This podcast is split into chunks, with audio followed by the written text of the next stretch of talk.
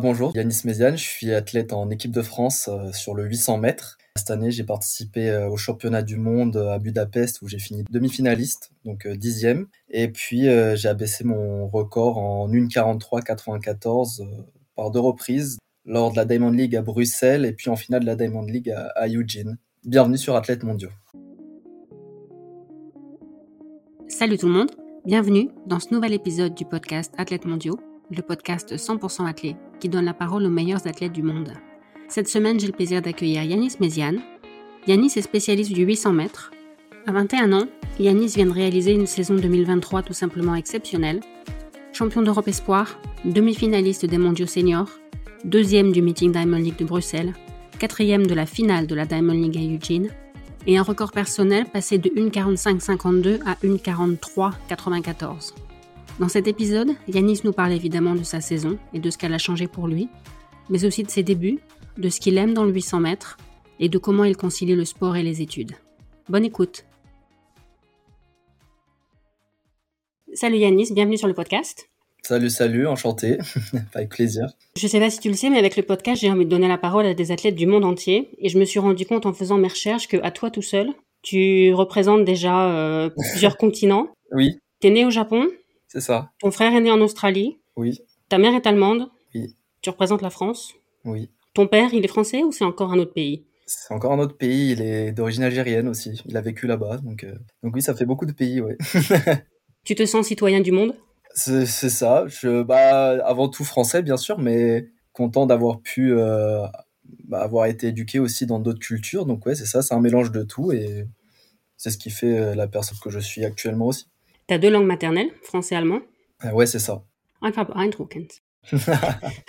je parle pas allemand comme toi, mais je me débrouille un peu, mais je préfère le français. Donc on va continuer en français si ça ne te dérange pas. ça, me, ça me va aussi. Comment ça se fait que tu es né au Japon? C'est à cause de mon père qui a travaillé 4 ans là-bas, 4-5 ans, ouais. Donc sur la, la préfecture d'Okinawa. C'est une petite île euh, dans le sud du Japon. Et puis ouais, il était là-bas en tant qu'enseignant-chercheur euh, dans la biologie euh, marine. Ok. Et puis euh, ma mère l'a rejoint. Et voilà, je suis né vers la fin du, du, séjour. Puis ensuite, on est retourné vite fait en, en Europe avant de repartir, du coup, trois ans en Australie. Ok. voilà. Et t'as la double nationalité franco-allemande ou t'es que français? Euh, Bah du coup, j'ai la triple.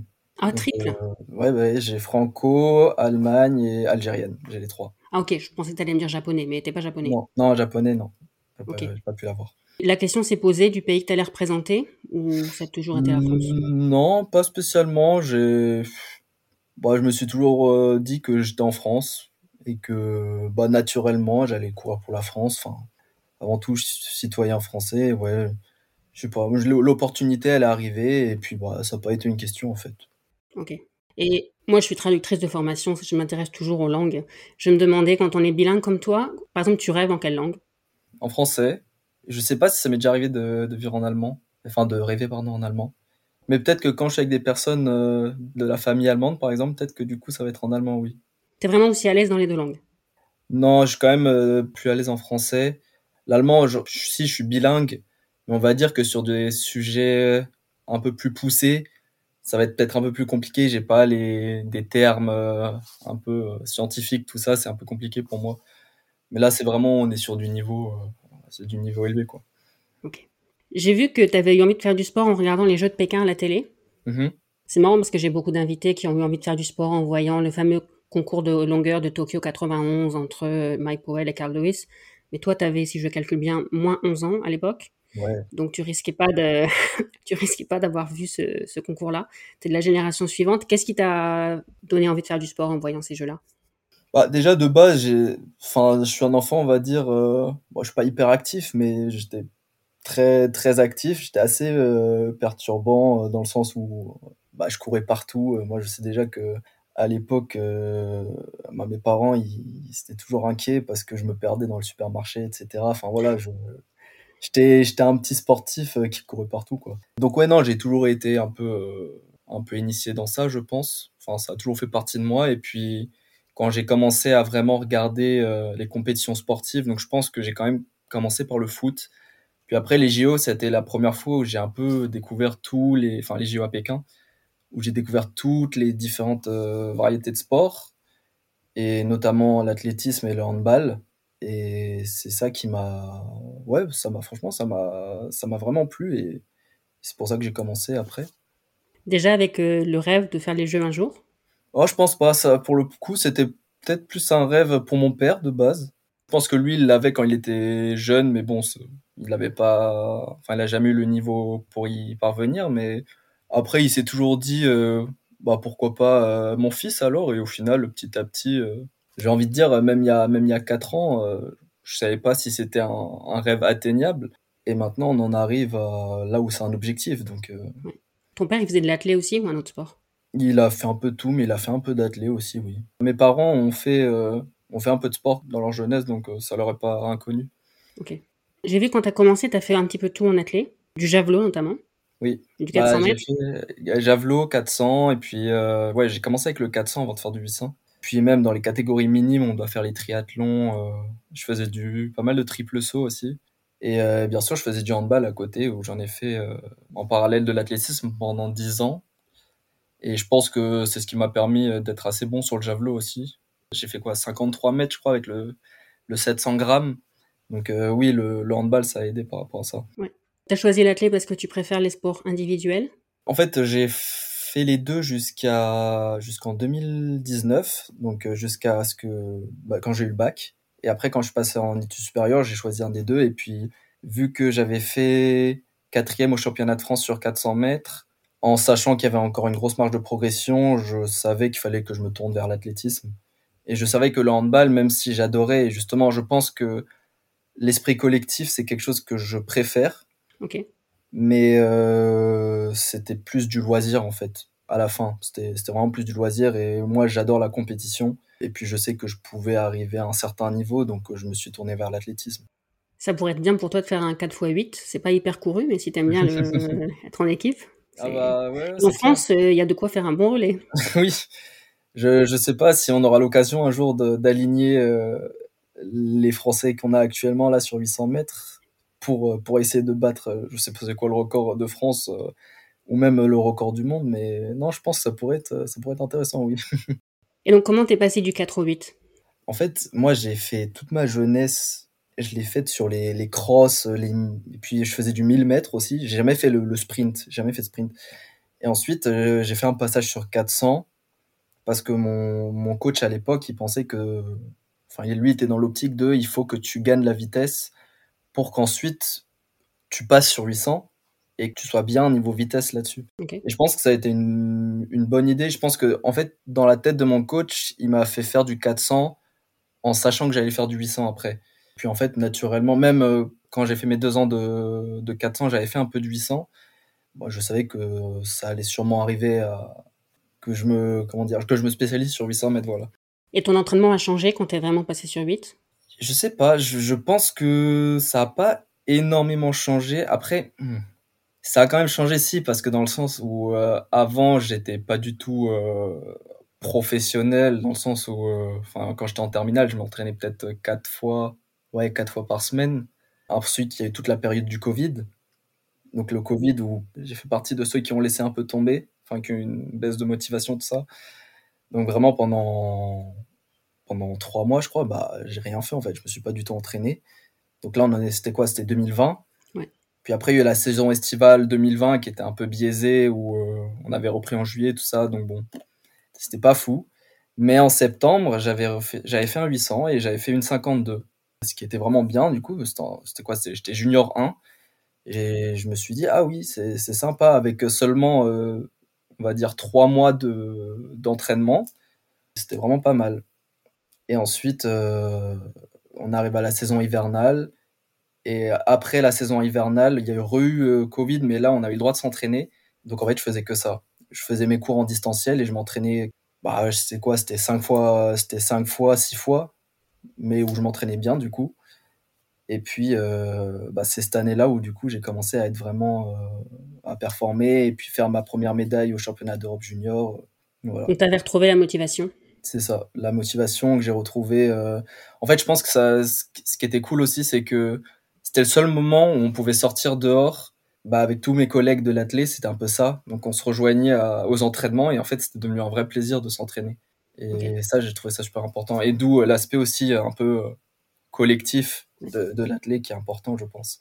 Et est-ce que se passer sur 400, ça t'aide maintenant sur certains schémas de course sur 8 ah bah, je pense que ça, ça m'aide, oui. Après, je continue toujours de m'entraîner un peu sur, euh, on va dire, de l'aspect 400, sur euh, la vitesse lactique. Mais je pense que oui, euh, mon, mes temps sur 400 maintenant m'aident sur notamment les premiers tours très rapides en Diamond League, où je passe en, en 49, en 49,5. Faut, faut les faire, quoi, faut les tenir. Et après, faut en tenir un, un deuxième tour. Donc bon, je sais pas si c'est si c'est l'idéal de courir comme ça, mais quand en championnat, bah, en demi-finale justement des championnats du monde, je cours en, en petit 49. Sauf qu'en fait, à ce moment-là, euh, vu qu'il y a tout le monde qui part, tu réfléchis pas et tu es obligé de partir comme ça. Et au final, euh, à la fin, bah, c'est celui qui tient le plus. Oui. Mais, euh, mais non, mais je pense que ça m'a aidé, oui. Et c'est important. Que j'ai eu Agnès Rarolaï sur le podcast qui disait que son passé sur 4 donnait l'impression aux gens que bah, elle allait forcément avoir un bon finish. Mm mais il y a quand même deux tours à enchaîner, c'est pas. Oui. Non, c'est clair. Après, euh, moi, je pense que le fait que j'ai quand même euh, une base foncière, puis en fait, depuis le début, j'ai jamais arrêté la, la base foncière. Hein, j'ai toujours été euh, sur les cross, 1000 mètres, etc. Donc, je pense que ça, ça aide aussi. Le fait de pouvoir bien tenir le deuxième tour. T'as déjà fait des 600 Pas en compète, non. Et même à l'entraînement, je crois que j'ai. Si, j'en ai déjà fait à l'entraînement, mais jamais une fois à fond. Ça pourrait peut-être être une distance euh, oui. intéressante pour toi. Ouais, ouais, ouais, je pense que en bonne forme, je pourrais être, euh, ça pourrait être bien pour moi. Ouais. J'ai vu qu'en interview, tu avais dit, je te cite, je pense que la bonne base de vitesse est plus importante que la base de fond sur le 800. Le fond est plus facile à travailler. Je pense que oui. Le fond, euh, c'est. Comment dire Je pense que acquérir une très bonne base de vitesse, ça demande beaucoup plus de. Ça demande beaucoup plus d'entraînement et plus de temps surtout qu'une base foncière qui peut se travailler plus facilement aussi, notamment euh, bah, sur une période hivernale où euh, bah, justement euh, souvent on va beaucoup plus axer sur le foncier parce que le, sprint en, hiver quand il fait il fait 5 degrés c'est compliqué pour les ischios enfin pour les muscles et tout on, a tendance à pouvoir se blesser plus facilement donc ouais non je pense que sur le 800 en tout cas je pense que ça, va, ça peut être compliqué pour quelqu'un qui passe pas en dessous de 50 secondes enfin qui n'a pas les aptitudes à passer en dessous de 50 secondes sur un premier tour, je pense que c'est compliqué pour lui d'être dans les, les tout meilleurs, tout meilleurs euh, mondiaux. C'est mon opinion en tout cas après. Et tu devrais passer sur 15 un jour Parce qu'on en a vu qui ont fait ça. Je sais pas, moi j'ai pas. En fait, moi j'adore le 800. Qu'est-ce que t'aimes dans le 800 Je sais pas tout. Euh, la dimension quand même assez, assez tactique que j'aime beaucoup. Et puis je sais pas, moi j'ai l'impression d'avoir un, un, un, un, feeling qui me permet justement d'être bon euh, dans cette discipline que je n'aurais peut-être pas sur un 1500 ou, ou sur un 400, je sais pas, mais mais ouais, je sais pas. C'est, je pense la distance qui me correspond vraiment et dans laquelle euh, bah, je dois rester le plus longtemps possible. En tout cas, cette année, euh, vu la saison que tu as eue, je pense que tu as prouvé à tout le monde que tu étais sur la bonne distance. Si on t'avait dit en début d'année que tu finirais l'année, alors la liste est un peu longue. Champion d'Europe Espoir, demi-finaliste des mondiaux seniors, podium en Diamond League à Bruxelles, finaliste de la Diamond League à Eugene, nouveau record perso en moins d'une 44, t'aurais signé oui, en bah, début de saison? oui, oui. Comme je le disais quand même, mes objectifs de base, c'était euh, bah, les Europes Espoir, parce que ça me tenait à cœur quand même de finir sur... Euh, même si je suis que... Là, je reste quand même espoir l'année prochaine, mais c'était la dernière compétition internationale euh, dans cette okay. catégorie. Et donc ça me tenait à cœur de finir avec une bonne note euh, chez les jeunes. Et bien sûr, je savais que si j'atteignais cet objectif, euh, bah, les championnats du monde allaient sûrement suivre aussi. Mais euh, me dire que j'allais faire les chronos que j'ai fait et surtout participer à tous les meetings Diamond League là qui se sont enchaînés. Du coup, je les ai quasiment tous faits. En fait, ça, pour le coup, je pense, j'aurais pas forcément cru. Puis même maintenant encore, je me dis ah ouais, c'est c'est vraiment pas mal. Et puis au final, je finis quatrième de, de la Diamond League. Donc, euh... non, non, non, ça, je pense c'est sur ce point-là où vraiment je suis, je suis le premier surpris. Et est-ce qu'il y a des choses qui t'ont, des choses plus particulières qui t'ont surpris en Diamond League? Comme quoi, par exemple de... Que ça soit euh, la façon dont ça se passe euh, pendant la, la compète ou en coulisses ou en chambre d'appel ou peu importe. Bah, je pense que ma première Diamond League du coup à Paris, euh, j'étais un peu bah, j'étais un peu impressionné partout parce que c'était vraiment la première fois où je courais dans un bah, dans une course aussi avec un niveau un niveau aussi élevé Il y avait tout le gratin mondial sur 800. Il y avait à, ce moment-là, je crois, il y, avait, bah, il y avait tous les meilleurs qui étaient là. Donc ouais, je pense que j'étais venu euh, en sachant un peu que, que j'allais être en retrait. Et, voilà, je savais que c'était plus euh, pour essayer de faire un bon temps et pour gagner de l'expérience. Et au fur et à mesure, je pense que ça, dans ma tête, ça a changé.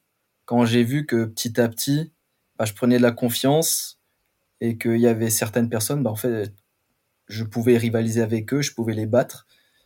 Et bah, je pense que c'est ça qui m'a permis de, de, monter en forme sur les, les différents meetings jusqu'à jusqu'à la finale. Et même à Bruxelles, du coup, quand je finis deuxième, je pense que là aussi, euh, je suis le premier surpris euh, par le temps que je fais euh, et surtout par la course que je fais, qui était pas du tout attendue. Mais en fait, je me suis senti tellement bien ce jour-là que je me vois dépasser le parce qu'il y avait deux lièvres. Ça, j'avais pas trop compris pourquoi il y avait deux lièvres et surtout qu'il avait un peu fait du mauvais travail. Euh, il, avait, il avait gêné deux, les deux Algériens. Mais ouais, je m'étais surpris à le dépasser et à finir et à finir euh, fort.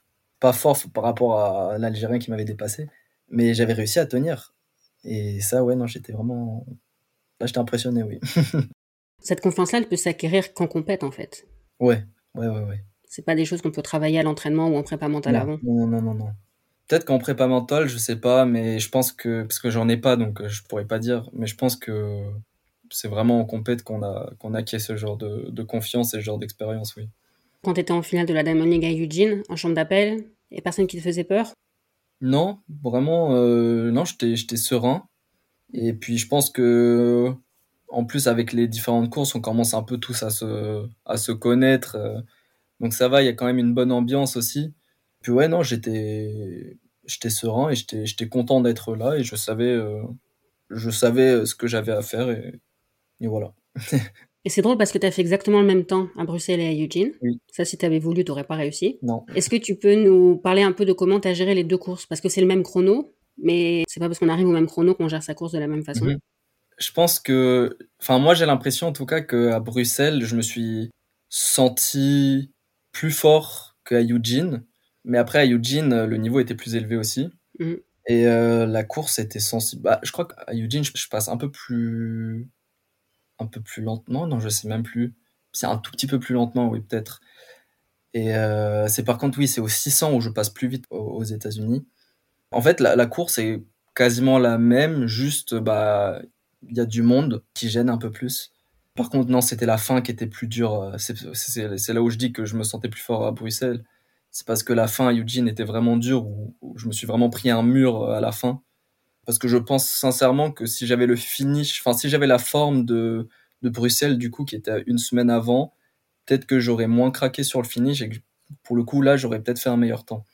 Et la fatigue, tu l'attribues à quoi? C'est parce que c'est la fin de la saison, c'est le voyage. Ouais, je pense euh, fin, fin de la saison, euh, le fait de savoir aussi que peut-être que c'était la dernière course non, parce qu'en soi, j'étais concentré quand même sur la course, mais peut-être indirectement, il y a un relâchement déjà psychologique. Et puis, ouais, après, c'est une accumulation des, des, différentes courses. Je pense aussi le voyage, le, décalage horaire, tout ça, ça, ça, peut jouer, je pense. Donc, euh. c'est loin, Eugene. Oui. Quand tu voyages à Eugene comme ça, tu es en classe éco Alors, nous, on avait eu la chance d'y aller avec, euh, avec Nike. Donc, euh, Nike nous avait invités deux jours avant donc on n'est pas allé à, à Eugene, on est allé à Portland d'abord. On est allé voir euh, le centre Nike, euh, qui est la base, oui, qui est situé à Portland. Donc on avait été invité, on a pu visiter les locaux. Euh, c'était assez impressionnant d'ailleurs. Et donc ils nous avaient payé les billets en business. Et donc ça c'était un petit avantage qui était sympa quand même, ouais. C'était la première fois en plus que je voyais en business, donc non, franchement, ça change. non, parce que je suis allé à Eugene pour les mondiaux l'année dernière, et vraiment, c'est le bout du monde. Hein. Ah ouais, non, c'est vraiment loin surtout en direct, euh, parce que du coup, ouais, moi j'ai fait Paris-Amsterdam et Amsterdam-Portland. Et ouais, c'est vraiment, c'est long. Hein. la finale de la Diamond League, c'est à peu près le niveau d'une finale mondiale, c'est les mêmes mecs. Mais est-ce qu'en termes de pression, c'est différent? Justement, c'est ce que j'allais dire. Je pense que en termes de pression, c'est pas du tout la même chose.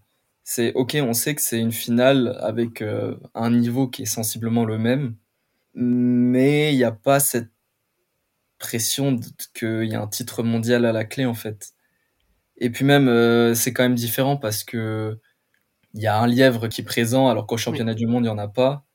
Donc je pense que justement les, les gars qui sont habitués à courir très vite, et bah eux ils ont moins de pression justement que euh, que si ça avait été en finale des championnats du monde et où bah des gars qui sont plus forts sur des courses tactiques, ils peuvent euh, renverser euh, la tendance. Donc donc ouais non je pense que la pression est différente et elle est beaucoup moins élevée sur une finale de Diamond League. Et de façon générale, les... tu préfères les courses à lièvre ou les courses plutôt tactiques? Ah, je sais, je... je sais pas. Je pense que cette année, quand même, j'ai j'ai vu que je pouvais, que j'étais bon sur des courses euh, avec des lièvres, même si bon, je suis pas, je suis pas le meilleur. Il y en a encore qui sont devant moi. Hein. Et en course de championnat, la demi-finale, elle est un peu biaisée parce que bah, j'ai l'impression, en fait, on avait un lièvre devant nous. Euh, c'était l'anglais. Euh, il a fait vraiment, il a fait 500 mètres avant de, de se décaler. Et donc, c'était un peu comme si on avait un lièvre. Mais je pense qu'il me manque encore un petit peu euh, d'un kick, comme bah, par exemple au championnat de France élite, où Gabriel Thual, il, il, me met une, il me met une vitesse sur le dernier 100 mètres à laquelle je n'ai pas pu répondre et où, il a été clairement plus fort que moi ce jour-là. Et ça, je pense que c'est une... sur des courses tactiques vraiment comme ça où ça accélère beaucoup sur le dernier 200 mètres. Je pense que il me manque encore un petit peu et c'est quelque chose que je peux travailler, je, je pense. Tu es encore très très jeune. Comment tu as vécu les mondiaux de Budapest? Toi, à titre personnel, ça s'est bien passé, demi-finaliste mhm. mondial à ton âge. Euh, mais bon, même si tu étais sur place, je suppose que tu as suivi euh, des commentaires en France des, du mhm. manque de résultats de l'équipe de France. Quand on est dans l'équipe de France, comment on vit les choses? Est-ce que déjà tu suivais un peu ce qui se disait ou tu étais dans ta bulle? Comment tu l'as vécu? Bah, quand il y a eu les, les séries, je savais que bah, le 800 mètres, euh, on attendait beaucoup de nous parce que euh, on faisait un peu partie des, des potentiels médaillables. En tout cas, un de nous trois pouvait, pouvait prétendre à une médaille. Et donc, quand on est passé tous les trois, je pense que il y a une certaine, euh, comment dire, il y a des, espoirs qui se sont reposés un peu sur nous. À ce moment-là, j'étais quand même concentré euh, dans ce que je faisais. Enfin, j'étais dans ma bulle, euh, comme tu dis. Mais par contre, quand du coup on a on a fait les demi et que tous les trois on n'est pas passé, là j'ai senti le la déception un peu de tous. Alors pour moi c'était différent quand même parce que les gens avaient tendance à dire que vu que j'étais le, plus jeune et que soi-disant j'avais fait le meilleur résultat, même si bon, en soi ça veut rien dire, on est tous les trois demi-finalistes et puis on était sur trois demi différents, donc c'est pas comparable, mais ils trouvaient que j'avais, enfin moi, c'était pas un résultat décevant, même si je pense que, enfin pour moi c'était ça, ça restait décevant dans le sens où j'étais presque, j'étais aux portes de la finale quoi.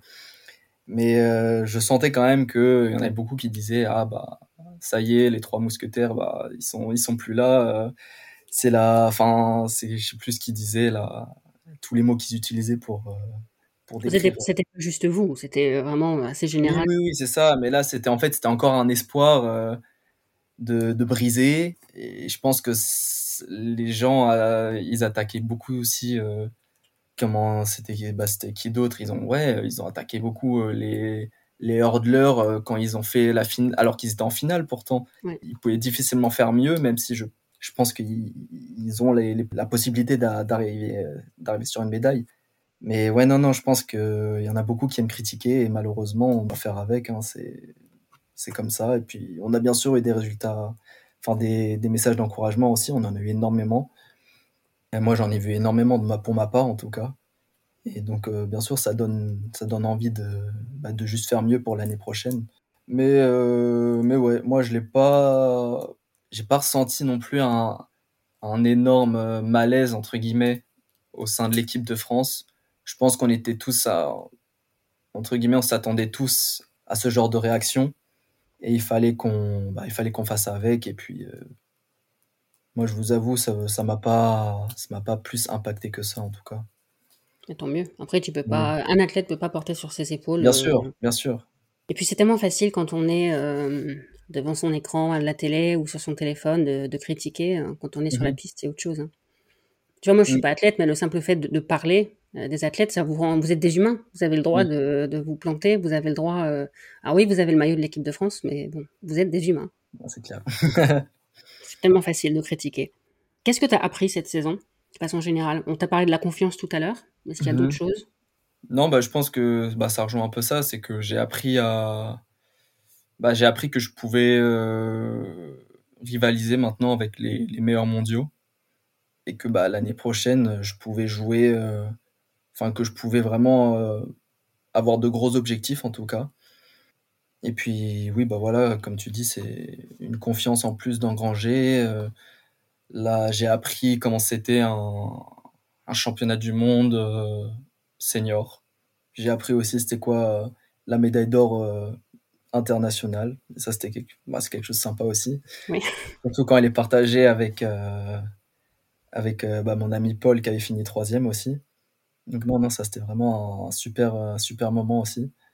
Donc euh, ouais, non, j'ai appris beaucoup de choses. Et puis aussi, bien sûr, euh, ça c'est important qu'il faut euh, à souligner quand même, c'est que moi j'ai changé de coach cette année, enfin du coup l'année dernière.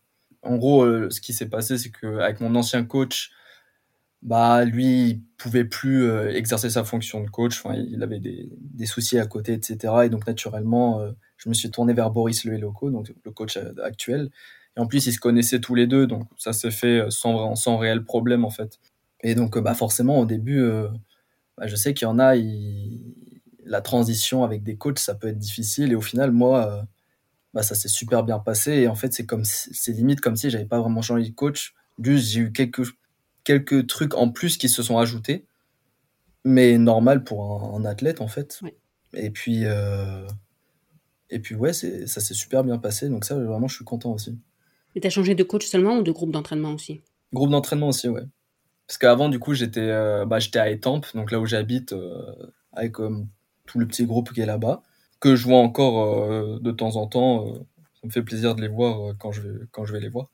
Et puis maintenant, je suis à Évry, dans le groupe d'entraînement à Évry.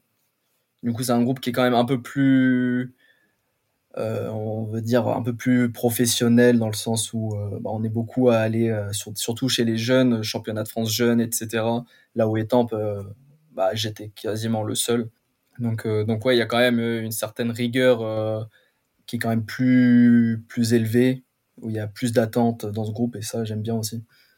Ok. Et donc les deux coachs ont, ont communiqué. Comment s'est passée la transition entre eux? De base, euh, de base, moi, j'étais un peu perdu parce que je savais pas trop euh, ce que je voulais faire, parce que je voulais rester là où je suis, dans le sens où j'ai mes études, euh, parce que moi, j'habite euh, du coup chez mes parents, mais du coup, je n'avais pas trop envie de d'aller quelque part d'autre euh, dans un nouveau club. Je voulais rester à l'Athlé 91. Et donc Évry, en fait, euh, Étampes, Évry, tout ça, c'est une section, euh, c'est des différentes sections qui regroupent Athlé 91. Et puis, bah, Boris, je savais que c'était un ancien cours de 800 mètres.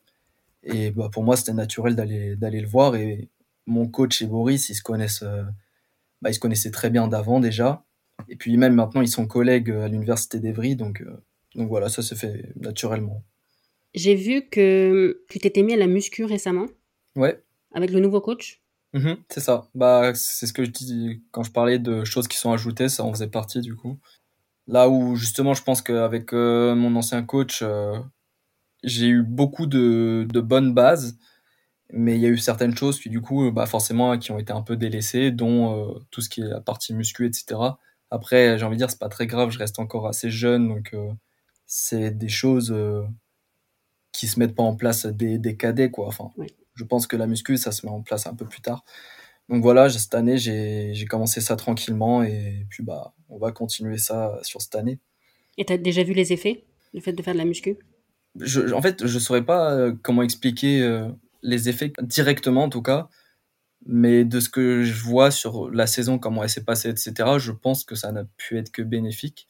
Mais après, je saurais pas dire euh, l'effet vraiment qu'il a sur moi, en tout cas. Ok.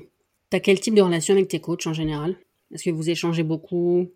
Oui, oui, alors très très beaucoup, euh, bah, surtout euh, messages, tout ça, on, parle quasiment tous les jours. Que ce soit pour l'entraînement et puis même pour un peu euh, le, en dehors, tout ce qui, tout ce qui se passe avec la Fédé, etc. Bah, mon coach, il est mis au courant, donc ça, on en parle entre nous aussi. Ouais, non, c'est, c'est une relation, euh, une relation saine. On s'entend bien, on peut rigoler, mais sans que pour autant ça soit. Enfin, ça reste mon coach, quoi. C'est pas un ami, c'est mon coach, avec qui, euh, mais que je fais confiance et avec qui, euh, et avec qui euh, bah, j'aimerais continuer le, le plus longtemps possible. oui. Il t'accompagne en compète? Ouais, quand il peut. Cet été, c'était un peu plus compliqué, mais, Sinon, il m'accompagne dès qu'il peut. Oui, oui, il est là. Vous discutez avant la course? Ça, par contre, c'est différent parce que, bah, justement, avec mon ancien coach, enfin, il était rarement là, en tout cas, en compétition. Donc, j'ai toujours appris, en fait, à être, euh, à être autonome dans ma préparation de, enfin, sur ma compétition, en fait. Donc, en soi, quand je suis en compétition, qu'il soit là ou qu'il soit pas là, ça change pas ma façon d'être. Je, sais ce que je dois faire, en fait. Je fais ce que je, je fais d'habitude. Et puis à la limite, on parle de la course, euh, mais si on parle de la course, c'est soit le jour d'avant ou alors le matin. Puis encore là, c'est juste, euh, bon allez, bonne chance, et donne tout et voilà. C'est pas. Ok. Le matin d'un meeting, par exemple, tu mm -hmm. fais un petit réveil musculaire, quelque chose, ou tu fais rien? Le matin, je fais rien, non. À la limite, je marche, je marche dehors. Le jour d'avant, oui, je fais euh, une, une pré-compète. Donc en gros, c'est, je fais mes gammes, enfin footing, gamme, etc. Ce que je ferai pour ma compète. Et après, euh, au lieu de faire un 800, bah, je vais faire euh, un 200 mètres, par exemple. Ça peut être un 200, un 250, ça, ça va dépendre des moments. Mais c'est juste, ouais, histoire de, de mettre en route sans pour autant se fatiguer, quoi. Ok. On parlait du 800 français tout à l'heure. Mm -hmm. Ça fait partie des disciplines. On a, traditionnellement, il y a la perche homme ou le 110 Mhm. mm -hmm. où il y a un sacré niveau. Le 800 homme fait partie de ces disciplines-là maintenant. Bien sûr. Comment tu vis ça? Est-ce que c'est l'émulation Est-ce que tu te dis, moi j'ai la triple nationalité, j'aurais peut-être dû choisir un des deux autres pays? J'ai envie de dire, euh, l'Algérie, ça, aurait été, euh, oui. ça aurait été plus compliqué. Hein. Après, en Allemagne, je crois, il n'y a aucun coureur de 800. Euh, en tout cas, au championnat du monde, il n'y en a eu aucun. Mais euh, non, non, c'est. Je suis content de faire partie de cette génération malgré tout, dans le sens où bah, ça montre que faire partie des meilleurs dans une telle génération, bah, forcément, euh, ça, ça donne quelque chose en plus. Et euh, non, non, je suis super content. Et puis, ce qui est bien aussi, c'est que on s'entend tous super bien.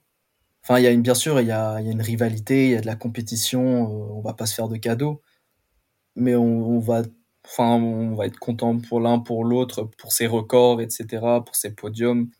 Et donc ça, c'est ça, c'est chouette. Ça, je pense que ça aide aussi cette, bah, justement, ça crée une émulation, ça crée, euh, ça crée une envie de vouloir, euh, bah, de dépasser les autres. Et c'est pour ça que je dis, euh, là, on, a, on est tous les trois à avoir été au championnat du monde, et tous les trois à, faire partie des meilleurs mondiaux. Même on peut compter Asdin qui est dedans parce que il, même s'il a fait sa saison sur 1500, il a quand même fait euh, un meilleur temps que moi sur 8. Donc, euh, donc ouais, non, ça, c'est quelque chose de fou. Et puis, ce que je disais, c'est que faudra faire attention euh, derrière aussi. Parce que derrière, euh, ils, seront, ils seront là, ils auront les crocs aussi pour, pour faire des bons chronos et essayer d'aller chercher une qualification au JO. Puis il y a le recordman de France qui n'a pas dit son dernier mot. C'est ce que j'allais dire. Je pense que Pierre-Ambroise Boss, il, il, pourra, il aura ses cartes à jouer aussi. Donc euh, je pense que les championnats de France de l'année prochaine seront, euh, seront euh, je pense, les meilleurs championnats de France sur 800 qu'on aura vu en termes de niveau en tout cas. Ça va être beau. Mais d'ailleurs, ouais. tu as participé aux Europes de Munich. Oui. Et tu as, entre guillemets, bénéficié du forfait de PAB, c'est ça, ça? Ouais. Comment tu l'as vécu? Parce que j'avais lu dans une interview que tu disais que bah, tu pouvais pas en arriver à espérer qu'il soit forfait, même si tu savais que son forfait était une bonne nouvelle pour toi. Comment tu as vécu les choses? Mais En fait, euh, je savais déjà qu'il était forfait pour les championnats du monde, et sauf que euh, il laissait encore euh, la possibilité de, de revenir pour les championnats d'Europe. Et sauf que moi, bah, ça m'arrangeait pas dans le sens où pendant tout le mois de juillet, parce que les France élites, c'était quand? C'était euh, c'était fin juin.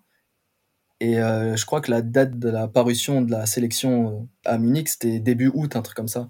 Donc ça veut dire que tout le mois de juillet, bah, je, je m'entraînais sans savoir euh, si j'allais euh, à ces championnats ou pas. Et donc c'était en fait c'était ça qui me, je savais pas comment gérer ça en fait. Parce que tu savais que s'il était forfait, automatiquement t'étais pris. Oui, enfin c'était c'est ce qu'on me laissait sous-entendre en tout cas. Okay. Parce qu'après, ça se jouait, je crois que ça se jouait entre moi et Hugo Houyez, parce qu'on avait fait le même chrono, mais vu que j'avais battu euh, Hugo Houyez au championnat de France, et bah, je crois que j'avais la place, euh, la place devant lui. D'accord. T'en es où côté études? Là, je suis en école d'ingénieur en agroalimentaire. Ok. L'école d'AG, elle est en 5 ans. Je fais le cycle de prépa, donc c'est une prépa intégrée. Là, j'ai pas aménagé, donc j'ai fait en deux ans euh, classique. Et après, il y a le cycle ingénieur qui, du coup, se fait en trois ans normalement. Et là, moi, je le fais en cinq ans ou six ans. Là, sur le cycle ingé, du coup, bah, je finis euh, ma quatrième année. L'aménagement, il consiste en quoi? Qu'est-ce qui change? Bah donc, il y a deux ans, j'ai commencé ma troisième année. Euh, L'année dernière, j'ai fini ma troisième et j'avais un peu de quatrième année aussi. Donc, j'étais sur deux classes différentes. Et là, cette année, je fais de la quatrième année. Donc, en gros, je suis sur du, euh, sur du deux tiers par an. Ce qui me laisse quand même vraiment le temps de m'entraîner, euh, enfin, d'avoir mes, mes fins d'après-midi de libre pour pouvoir m'entraîner. Il y a même au moins un jour dans la semaine où j'ai pas cours. Et du coup, là, je peux soit doubler ou alors je peux m'occuper un peu de tout ce qui est kiné, etc. Donc ça, c'est c'est important, je pense aussi. Oui, parce que j'avais vu que tu doublais pas souvent par rapport à d'autres. C'est à cause de tes études ou ça n'a rien à voir? non, même pas. C'est que de base, je m'entraînais pas euh, beaucoup.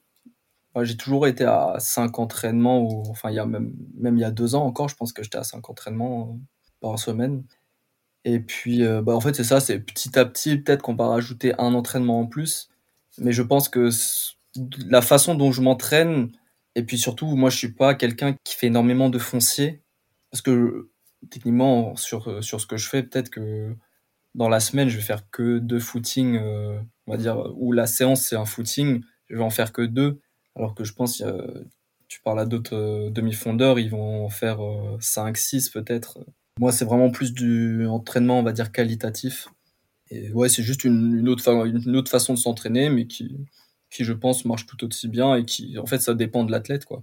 Donc tu penses pas que ça va évoluer avec, avec le temps? Bah, si, ça peut peut-être euh, s'améliorer, mais je pense que ça va être, par exemple, je sais pas, peut-être que au fur et à mesure, je vais rajouter une, une deuxième muscu, ou alors ça va être euh, peut-être euh, se concentrer sur une séance vraiment muscu et une autre séance plus euh, haltérophilie. Je sais pas, en fait, peut-être que c'est des, des types de séances qui vont se rajouter en plus, mais sur la forme, ça va rester la même chose. Ok. Et en termes de, de soins, de tout ça, tu as aussi Mhm. beaucoup de choses? Bah, du coup, j'ai mis en place le kiné euh, l'année dernière. Voilà, pareil, j'ai j'ai des bottes de récupération maintenant. Donc ouais, ça, pareil, petit à petit aussi, euh, tout ce qui est euh, boisson de récupération, euh, ça va commencer à se mettre en place cette année. Donc ouais, petit à petit, c'est des petites choses à côté. C'est de la prévention de blessures et c'est aussi de l'optimisation qui va me permettre, euh, je l'espère en tout cas, de grappiller des, des centièmes et des, des dixièmes. Oui. Mais alors, à la base, tu visais peut-être plus Los Angeles 2028. De base, c'était ce qui était prévu, oui. Je sais que, enfin, du coup, c'est c'est marrant parce que après ma médaille au championnat d'Europe euh, junior, donc en 2021, j'avais été invité à un stage euh, Ambition JO 2028. Donc c'était euh, c'était à Liévin, c'était un truc, euh, c'était quelque chose en salle, c'était c'était super sympa. Et au final, euh, bah maintenant, euh, je fais partie du Ambition 2024, donc je trouve ça marrant. Oui. Mais oui, non, de base, je pense que c'était un peu, on me, on me, on me plaçait plutôt dans, dans cet objectif-là que dans celui de 2024. Tu penses qu'il y a un âge idéal pour le 800? Je sais pas, j'avais, j'avais regardé un peu les, les âges des différents, des différents champions olympiques, mais je m'en souviens plus. Mais je sais pas, je pense que l'âge de 25-26 ans, il est vraiment idéal. Donc bon, j'en suis encore euh, à quelques années, mais j'ai pas envie de me dire que justement, ok, bon bah, ok, c'est pas grave si maintenant t'es pas en forme, à 25 ans, c'est maintenant que tu seras le meilleur. Je me dis, euh, autant être maintenant très très bon, et puis essayer de garder ça sur euh, le plus longtemps possible. Donc, l'objectif pour l'année prochaine, tu vas faire la saison en salle? Ou tu sais pas encore? Je sais pas encore, mais je pense pas. Là, je vais. euh, J'étais censé reprendre cette semaine, mais bon, vu que je suis un peu malade, là, un peu compliqué, donc euh, bon, on en a parlé un peu avec le coach vite fait, mais je pense que la saison en salle, on va, on va comme l'année dernière, on va, on va pas la faire. Ou à la limite, on va faire une petite sortie histoire juste de, de voir ce que ça fait de courir un 800 après, après si longtemps. Peut-être aussi refaire un petit peu de cross comme j'ai fait l'année dernière, même si bon, c'était pas, pas pour la place que je le faisais, hein, c'était vraiment juste pour, euh, pour courir un peu et faire de la, on va dire, de la compétition. Et puis, euh, puis ouais, après, ça va être euh, à base de stages. euh. Tu vas où en général? Cette année, on a fait beaucoup l'Espagne. J'étais allé à Tenerife pendant l'hiver. La période avril, j'étais parti à, à Malaga et à Séville. Donc j'avais fait une semaine Malaga, une semaine Séville. Et là, cette année, euh, bah, je vais aller à Font-Romeu euh, pendant deux semaines. Donc pas, là, cette semaine, on va à Saint-Malo avec l'équipe de France. On a un regroupement avec euh, l'équipe de France à Saint-Malo. La semaine d'après, du coup, je pars à Font-Romeu pendant deux semaines. Et le mois de décembre, on va avec, euh, bah pareil, avec toute l'équipe de France en Afrique du Sud. Pour aller à Font-Romeu, euh, j'avais lu quelque part que c'est assez cher, non, d'aller à Font-Romeu? Oui, c'est cher, mais enfin, je trouve que tout ce qui est location, etc., c'est pas le plus cher. Enfin, ça, ça passe si, si tu y vas en tant que externe, c'est-à-dire pas dans le comment s'appelle le Krebs là, euh, et que tu y vas avec des gens, euh, avec des groupes d'entraînement et tout, en vrai ça va. Après c'est vrai que quand tu vas au supermarché pour acheter tout ce que tu as, as, besoin de manger, je crois que là-bas c'est quand même un peu cher vu que c'est en montagne. Donc, euh, donc ouais non forcément c'est un budget quand même. Mais bon je pense que le fait qu'il y ait l'altitude tout ça et puis il y a quand même de belles infrastructures. Donc, donc non c'est cool. Et puis je sais que là il y aura la la Fédé sera présente aussi à Font-Romeu parce qu'il y a beaucoup d'athlètes euh, qui y seront. Donc je pourrais bénéficier de certains, de certains examens ou je sais pas ce qui, ce, qui va, ce qui va être mis en place, mais je pourrais en bénéficier en tout cas, donc je pense que c'est important. Oui. Tu vises les Europes de Rome aussi, avant les Jeux? Ouais, carrément. Non, parce qu'on parle beaucoup des JO, mais je pense que justement les Europes euh, à Rome, ils vont être très importants. Moi, j'aime pas, j'aime pas dire ça, mais je pense que pour tous les Français qui vont nous regarder, s'ils si, voient que l'équipe de France euh, fait pas des bonnes choses à Rome, ça va beaucoup faire jaser, ça dans la façon négative en tout cas. Donc non, je pense qu'il faut quand même euh, penser au championnat d'Europe à Rome, qu'on soit bien en forme. En tout cas, moi, c'est un objectif hein, avant les JO, c'est de faire euh, une très très bonne place là-bas. Et puis je pense que ouais, il faudra passer par là pour déjà avoir un, une petite idée de de, du niveau de forme et de, de, voir comment les adversaires vont être aussi. Ouais. Donc, ouais. Oui, c'est vrai que s'il y a une, de bons résultats à Rome, il y aura une bonne dynamique dans les ça. médias, tout ça. Je pense que ça va être important. Je dis ça par rapport au, à ceux qui nous regardent, mais je pense que pour nous aussi, si on fait des résultats à Rome, ça va nous pousser et ça va nous donner envie pour les JO encore plus. Ouais. Comment tu gères l'enchaînement des courses en grand championnat? À Espoo, donc euh, en Finlande, championnat d'Europe espoir, j'avais très mal géré la série c'est dû à un stress. Euh, je pense que c'était un peu le stress d'être le favori. C'est un truc que j'avais jamais expérimenté encore. C'était pas sympa. J'étais vraiment, euh, je sais pas, j'ai eu une, une perte de confiance de, de, ce que je pouvais faire, alors que pourtant, euh, je partais quand même avec une avance raisonnable. Mais je sais pas, ouais, j'avais, j'avais une, eu peur. Et ensuite, par contre, ça, sur la finale, j'étais beaucoup mieux, je me sentais beaucoup mieux.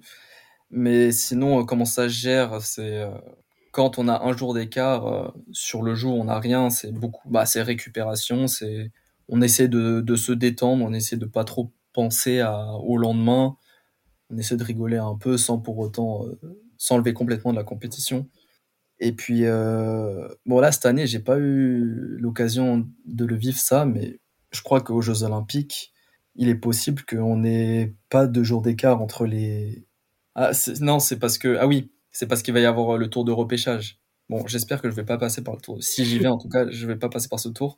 Mais entre la série et le tour de repêchage, du coup, il n'y a pas de jour de, de, récupération. Donc là, pareil, il va falloir gérer ça autrement. Ça, je l'ai jamais fait encore. Donc on verra. Mais ça, pareil, ça va être des soins et puis bien dormir. Mais c'est dur le tour de repêchage parce que c'est déjà ceux qui sont en difficulté et -hmm. on leur rajoute un tour. C'est ça. Ben, je sais pas, parce que du coup, je crois que c'est la première fois qu'ils le feront l'année prochaine. Donc, techniquement, la logique voudrait que quelqu'un qui passe en tour de repêchage n'arrive pas jusqu'en finale. Oui. Mais je, je, comprends pas la logique d'enlever du coup les, les petits, les, ceux qui sont censés être repêchés normalement. Autant, bah, au lieu de se qualifier direct en demi, tu les remets en, sur une course.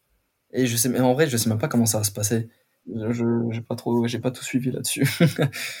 Après, parfois, ils testent des trucs et puis ils se rendent compte que ça marche pas. Et... Ouais, ouais, bah, on, on verra. Alors, j'ai une petite question de la fin. Je vais t'en poser 8. Si t'avais été coureur de 15, t'en aurais 15, mais t'en as que 8. Ah oui, heureusement. Ta piste préférée? Ma piste préférée euh, Bah, si je compare sur cette année, je dirais. Je pense que Bruxelles était vraiment bien. Bruxelles, ouais. C'est la nouvelle piste en plus. Ils ont changé la piste cette année. Ah ouais? je sais, je sais, je sais pas, je sais pas. Avant, la piste commençait vraiment à devenir vieille. Il y avait des trous, mmh. il y avait des... ça, ça, devenait un peu risqué. Et c'est une mmh. nouvelle piste de cette année. Quand le lactique monte, est-ce qu'il y a une phrase que tu te répètes? Est-ce que tu te dis qu'est-ce que je fous là?